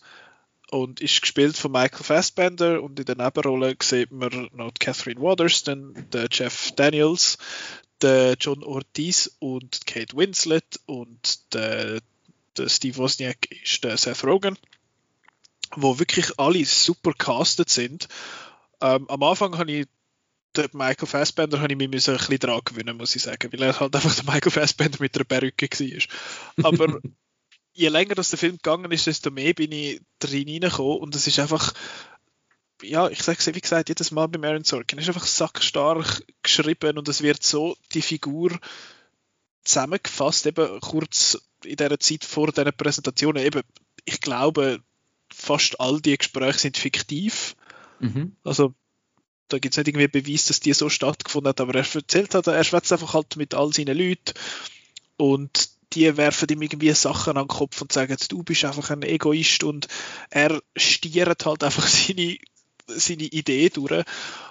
Und eben, man sieht auch am Anfang, dass das nicht immer gelingt, dass er mit dem Macintosh, mit dem ersten halt keinen Erfolg gehabt hat. Und dass das Apple fast den Kopf gekostet hätte und dann, wenn er es nachher dann quasi dann doch wieder geschafft hat. Und ich finde es auch schön, wie das dann so verpackt wird, eben einfach in Dialog, zum Beispiel, wenn der, der Seth Rogen, eben der Steve Wozniak, eigentlich sein Kollege und sein Programmierer, in dem Sinne eben sein Zweiter, haben eigentlich die ersten Apple-Geräte so ein bisschen zusammenbastelt, in der, wirklich in einer Garage. Wie er dann findet, es schwätzen all, oder ist es der Jeff Daniels, der CEO von, der, von Apple, ich weiß es nicht mehr, aber jemand findet, die Leute sagen immer, du bist so ein Genie und du bist so ein Visionär, aber was machst du eigentlich? Und so. Und dann sagt er eben, da hat es einzelne Musiker in dem Orchester und ich spiele das Orchester. Und halt auch so Aussagen, wo er dann zum einen angeht, wo du merkst halt einfach die Apple-Philosophie durchkommt. Ich meine, ich nehme das jetzt auf auf einem Apple-Gerät und habe meine Notizen auf einem Apple-Gerät. Also mal das. Und, Obwohl du keinen Kopfhörer kannst einstecken Ja, mal, kann man bei dem schon. Ich habe ah, eben noch das MacBook okay. Pro, von dem geht's. auf jeden Fall wie, wie er halt zu dem angeht, mit dem, wo das OS so ein bisschen am Zusammenbasteln sind und dann sagt er, wieso haben jetzt die Leute da drei Auswahlen für eine Uhr, was soll das? Für die Anzeige, wie die Uhr soll dargestellt werden und dann findet der Programmierer so, ja, wie viel sollen wie viel Auswahl sollen sie denn haben? Und dann sagt der Jobs zwei, entweder sie kaufen es oder sie kaufen es nicht. Und halt einfach so mega präzise, prägnante Aussagen, wo ich mir genau kann vorstellen dass die den Jobs gemacht hat. Und eben, es wird dann nicht einfach, der wird nicht einfach zelebriert, die Figur von Steve Jobs, weil er ist er ist ein Arschloch gewesen. Er hat sich einen Scheißdreck um seine Tochter gekümmert, ähm, wo er hat jetzt erst nicht einmal will, quasi anerkennen, dass es seine Tochter ist und seine, mit seiner, eben mit der Mutter von dieser Tochter ist auch nicht gut gewesen. Er hat seine Mitarbeiter scheiße behandelt, einfach nur um seine Vision durchzustieren. Schlussendlich hat er mit dieser Vision dann Recht gehabt. Und dann kannst du, dich natürlich, kannst du dir natürlich die Frage stellen, ist jetzt das das wert quasi? Und sie stellen dir auch die Frage, du kannst ein, du kannst ein Genie sein und ein, ein decent man in dem Sinn. Und da kommt dann die Frage, kann man das wirklich? Muss man nicht einfach ein bisschen crazy sein und ein bisschen ja, abnormal zum so Zeug durchstieren? Und das ist in der Geschichte ja so oft der Fall gewesen. Ja, also absolut ein, ein sehenswerter Film. Ist, glaube 2015 ist der rausgekommen relativ kurz nach dem Tod von Steve Jobs und hat ja so ein, wie so ein Rennen gegeben, wer jetzt der Erste macht. Und ich glaube, der Erste ist der komische College Humor mit dem Justin Long als Steve Jobs. Und dann hat es ja noch Jobs mit dem ersten Kutscher gegeben, wo aber, glaube ich, ein bisschen Quark war. Mhm. Aber ja, da, ich meine jetzt eben, der, der Michael Fassbender sieht nicht aus wie der Steve Jobs, aber ich habe das Gefühl, er verkörpert die Figur wirklich so, so gut. Und auch sonst die Leute um ihn herum, auch Kate Winslet spielt so eine, seine Marketingassistentin und sie kommt ursprünglich aus Polen, ihre Figur. Und ich finde das so großartig, dass du hörst in gewissen Szenen, wenn sie hässig wird oder quasi emotional wird oder so, dass ihr Akzent ein ganzes bisschen, also so einen osteuropäischen Akzent ganz leicht durchdrückt. Das ist einfach, das ist einfach super. Ich finde, ich finde den Film echt stark sollte man schauen, auch wenn man sich jetzt nicht unbedingt für Apple interessiert, habe ich das Gefühl. Oder für Computer in dem Sinn. Genau. Steve Jobs gibt es auf allen möglichen Video-D-Plattformen zu sehen. Genau. Und ist wirklich super gut, super toll. Toll. Das freut mich, freut mich dass dir das auch gefällt. Ja, das ist schön. Toll. Ja. Jetzt so. was eins. Platz 1. The Snorkel. okay. Jetzt bin ja. ich gespannt, was zur Hölle das Snorkel ist, Marco. Das ist ein Thriller von 1958. Ähm, aus dem äh, bekannten Hammer Studio. Ah ja.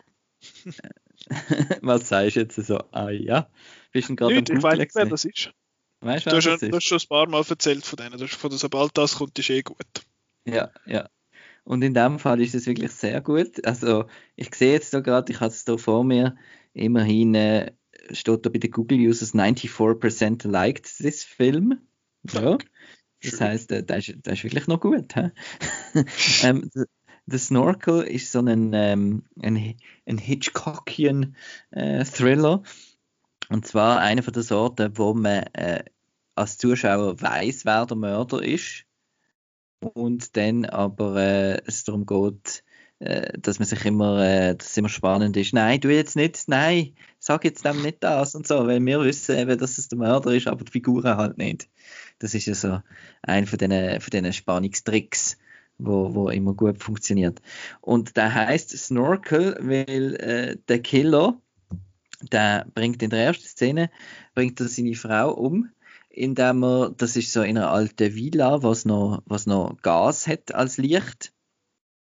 Und er stellt jetzt Gas ein ähm, und tut sie, tut sie vergasen im Schlaf. Und er selber hat aber so einen Snorkel an, damit er eben im Raum kann bleiben und, und kann schnaufen. Okay. Genau. Ja. Und er versteckt sich dann unter, unter dem Teppich, also unter dem Boden irgendwo und dann, wenn die Polizei kommt, sieht sie natürlich, dass da irgendwie äh, niemand raus ist und, und keine Spuren und rein gar nicht. Und die Fenster sind zugeklebt. Also es ist, er hat nicht können aus dem Fenster klettern nachher nach der Tat. Und wenn sie von innen zugeklebt sind, oder? Damit das Gas auch nicht rausgeht. Aber ähm, und dann äh, kommt eben seine, seine Tochter zurück und sie verdächtigt ihn dann als, als Mörder. Also er ist der, der Stiefvater, so muss man sagen, sie ist Stieftochter. Äh, verdächtigt dann ihn als Mörder von, der, von ihrer Mutter sozusagen. Genau. Und dann äh, ja, bleibt das spannend, ob sie jetzt äh, ob sie das kann beweisen kann, weil die Polizei glaubt es natürlich nie. Äh, und äh, ja, wie sie denn das kann beweisen. Und am Schluss ist dann natürlich sie selber dann auch noch in Gefahr. Das ist äh, äh, logischerweise schwarz, also nicht logischerweise, aber ein schwarz-weißer Film.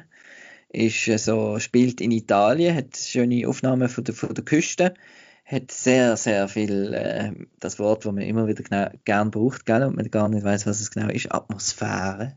Uh. Sehr atmosphärischer Ein atmosphärischer Genrefilm. genau. Es, ist ein bisschen komisch, dass die Tochter Schauspielerin äh, irgendwie auch viel jünger spielt, als sie ist. Es wirkt ein bisschen komisch, wenn man weiß nicht genau, wie, wie jung sollte die eigentlich sein, weil sie so wirklich als, als kleines Mädchen eigentlich behandelt wird. Ähm, aber ich finde es eher schwierig, in dieser Zeit sehen die Leute irgendwie alle ein bisschen anders aus. Also sieht man den Leuten das Alter nicht so genau an. Also es ist von 1958. Ah ja. Ja. Genau. ja. Ja, ist okay. ein älter. Aber es ist wirklich cool. Also, ja. Ja, auf dem Platz 1, ja. ja, ja, ja. Mal. Und da geht es auf Blu-ray und DVD und so nicht. ja. Ein bisschen, bisschen blöd. He? Ja. The Snorkel. Nein, also das ist jetzt es ist jetzt eben, man sieht es jetzt in dieser Liste, ich habe jetzt nicht äh, keinen 6 Sterner, also auf dieser Liste. Äh, das wäre jetzt auch so ein, Viererhalber in auch Sternen wahrscheinlich. Okay. Oder ein knapper Fünfer vielleicht, ja. Okay. Der Ding eben bei mir, der Steve Jobs ist, wäre definitiv 5. Outnow Stern wäre nicht vielleicht ein bisschen höher. Und es ist wirklich schwierig für mich, um ein Eis definieren ob ich jetzt Steve Jobs nehme oder der andere. Und ich habe mich jetzt aber für den anderen entschieden, offensichtlich. Und zwar ist das Kikis Delivery Service. Mhm. Den habe ich zum ersten Mal gesehen. Ich habe ja ein paar von diesen Ghibli-Filmen noch nicht gesehen und ich bin jetzt die so langsam aber sicher am Nachholen. Und der ist, eben, sie hat ja gewisse so Sachen wie jetzt irgendwie House Moving Castle und äh, Prinzessin Mononoke und Spirited Away und so Zeug. Und das ist alles sehr so sehr Fantasy-Elemente, also sehr viel so Fantasy-Elemente in dem sind viel so Märli-Sachen und Kikis Delivery Service hat einen Hex, wo kann fliegen auf einem Besen, aber sonst ist er relativ grounded in dem Sinn. grounded, obwohl sich am ja, Hex, Null. Ähm, und, aber das ist einfach ein wahnsinnig charmanter, mega schöner Film, wo eben die Kiki, das ist ein 13-jähriges Mädchen, Sie ist äh, Hex und neue in dieser Welt. Also das ist, dort, äh, das ist jetzt nicht abnormales, die gibt es einfach in dieser Welt. Und sie muss dann äh, losfliegen, um in eine Stadt zu gehen und quasi dort ihre, ihre Hexenausbildung quasi machen. Und sie landet dann in, in so einem in so einer Stadt an der Küste, wie sie hat unbedingt ans Meer will. Und sie kommt dann dort bei so einer Bäckerin unter, wo, wo mega lieb ist zu ihr und ihr ein Zimmer gibt. Und dann kann sie dort, äh, startet, startet sie dort eben wie so einen äh, Lieferservice, dass sie halt für die Leute Zeug hin und her fliegt auf ihrem Besser, dass sie halt schneller kann liefern und es kommen natürlich dann so ein paar Sachen dazwischen. Einerseits hat es einen Bub in dem Dorf, wo die ganze Zeit irgendwie ihren ansäckelt und findet, hey, ich will dich kennenlernen und so. Und dann struggelt sie natürlich so ein bisschen damit halt eben, dass sie ein Teenager wird und oder ja, und dass man im Teenageralter halt das nicht halt alles immer so funktioniert, wie man, wie man denkt, dass alles so ein bisschen unberechenbar ist und so. Und was ich am schönsten gefunden habe an dem Film ist, dass er einfach, er macht wie nostalgisch für eine Zeit und einen Ort, wo es gar nicht gibt. Und das finde ich ein rechtes Achievement. Eben der Ort, wo sie dort erschaffen haben, den gibt es nicht. Das ist eine Stadt, wo Inspiration geholt hat durch Stockholm und noch einen anderen Ort in äh, Schweden, ich glaube Visby heißt der. Dort, äh, es hat aber auch Elemente von Paris und es hat Elemente von Milano, also Mailand und Elemente von San Francisco. Also es ist wie so ein ein, ein, ein Hotpot aus verschiedenen Sachen, wo einfach die Leute dort cool gefunden San Francisco. ja, das ist zwar so eine geile Stadt, aber so ein lahmer Name. Anyway, ähm, ich habe das wirklich einfach schön gefunden zum Schauen. Es hat so ein bisschen die Heidi-Ästhetik, habe ich gefunden. Ich meine, die, die Heidi gemacht haben in den 70er, das ist ja der Isao Takahata der nachher dann mit dem Hayao Miyazaki, so viel es mir ist, äh, Studio Ghibli gegründet hat. Das ist jetzt einer vom Hayao Miyazaki selber. Und ist eben, wie gesagt, ist einfach schön, hat mega schöne Musik, hat schöne Visuals, hat eine mega schöne Geschichte, wo schön erzählt ist einfach ein, einfach ein gemögiger, ein gemögiger Film. Und das hat das Büsi, das etwa auch lustig ist. Ja. Finde ich, finde ich ganz, ganz prima. Und auch einer von diesen, eben, Diskussion bei Anime ist ja immer so ein bisschen, dass sie so ein bisschen, dass Anime so ein bisschen als abgefahren äh, wahrgenommen werden und so ein bisschen unzugänglich für viele Leute. Aber der habe ich jetzt das Gefühl, ist sehr, sehr zugänglich und einfach auch schön. Ich finde, er geht so ein bisschen in die gleiche Kerbe auch einfach ein schöner Film äh, vom, vom, Studio Ghibli ist der Omoide Poroporo oder bei uns heißt er glaube ich Only Yesterday. Auch wahnsinnig schön und einfach auch, wie gesagt, so ein bisschen emotional für eine Zeit, wo, wo ich nicht erlebt habe. Und jetzt im Fall von Kikis Delivery Service, was es nicht einmal gegeben hat. Also ja, auch schön, auch toll. Kann ich nur empfehlen. Und eben wie praktisch, wie glaube alle Ghibli-Filme mittlerweile ist der auf Netflix. Genau. Gut, dann habe ich auch keine Ausrede, mal ein bisschen Ghibli zu schauen. Ja, also ich finde, ich muss sagen, ich finde nicht alle gleich gut, die ich gesehen habe bis jetzt. Aber der hat mir jetzt wahrscheinlich bald am besten gefallen, muss ich sagen. Das ist wirklich einfach, das ist einfach ein schöner Film. Oh, toll ist. Einfach toll. Ja. Toll. Und ich finde wirklich spannend jetzt, ich äh, habe das jetzt spannend gefunden, wie, eben wie verschieden die Filme jetzt alle da da sind. Von Headshot bis oh. irgendwie Kikis Delivery Service. Also meinst du jetzt so äh, bei mir oder allgemein von uns allen? Jetzt allgemein jetzt, ja. genau. Ja. Es geht, wir sind da, wir sind da, wie sagen wir, konfessionslos. Wir schauen alles. Ja. bei dir ist es jetzt ein bisschen horrorlastiger, bei mir ist es ein bisschen Asia-Schlecki-Filmlastiger. Ja. Genau. Ah ja, nein, das ist doch gut. Also, das wären die letzten elf Filme, die wir gesehen haben, ranked. Mhm.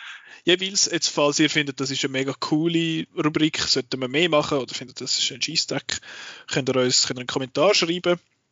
Ihr könnt es auf YouTube machen oder auf, der, auf Outnow unter dem Post selber. Oder ihr könnt uns eben auf podcast.outnow.ch als Mail schreiben. Ihr könnt auch add Outnow auf Twitter oder so oder eine Direktnachricht auf Instagram. Also es gibt genug Möglichkeiten, um uns zu kontaktieren. Und ja, die sonstigen Folgen vom Outcast. Weiß man, glaube auch langsam, wo man den kann hören kann. Eben ein bisschen, ein bisschen überall, wo es Geräusche hat. Apple Podcasts, Google Podcasts, äh, YouTube, Soundcloud, Spotify, eben eigentlich überall. Und uns kann man auch folgen. outnow.ch, Twitter, Facebook und Instagram. Was wir nächste Woche machen, bin ich noch nicht ganz sicher. Äh, ja, aber was wir sicher werden machen, ist Sketchup besprechen mit dem äh, Breakfast Double, der Breakfast Club und Breakfast at Tiffany's. Du hast beide von denen gesehen, gell? Und ja. sagst einmal Hui, einmal Pfui. ja. Sagst aber nicht, welcher das Wählen ist. Nein. Genau. Äh, ja, und dann eben, wie gesagt, in zwei Wochen voraus, vorausschauend so ein bisschen schauen wir dann den vierstündigen Snyder Cut uns an und schauen mal, ob das jetzt eine Verbesserung gegeben hat gegenüber der Joss Whedon Version. Es ist und, so krass, es hat einfach auf, auf Spotify haben sie jetzt den Score äh, veröffentlicht. Es okay. ist einfach 54 Tracks. drei, drei, Stunden und 54 Minuten. Gott, das hat immer Excel. ja, genau. Immer Geräusch. Ja, und haben, hast du angefangen, Falcon and Winter Soldier? Ja. Das habe ich auch angefangen, haben wir beide die erste Folge gesehen. Ist noch gut, finde ich. Ja mal schauen, wie es weitergeht. Das sind, äh, das sind sechs Folgen, nicht neun wie bei WandaVision, darum werden wir das dann früher oder später auch besprechen. Das sollte mhm. eigentlich dann fertig sein, wenn theoretisch Black Widow in Kinos kommt. Ja. Und man dann nur noch ein paar Wochen auf den Loki muss warten. Genau, also wir werden bombardiert mit Superhelden-Shit. Ja. As usual, außer letztes Jahr. Gut, aber ich glaube, das wäre es an dieser Stelle. Danke Marco für den, für den Vorschlag von dieser Rubrik und fürs Mitmachen. Ja, danke auch. Und äh, ja, danke euch die natürlich fürs Zuhören. Wir wünschen euch eine gute Woche und bis nächste Woche. Tschüss. Tschüss.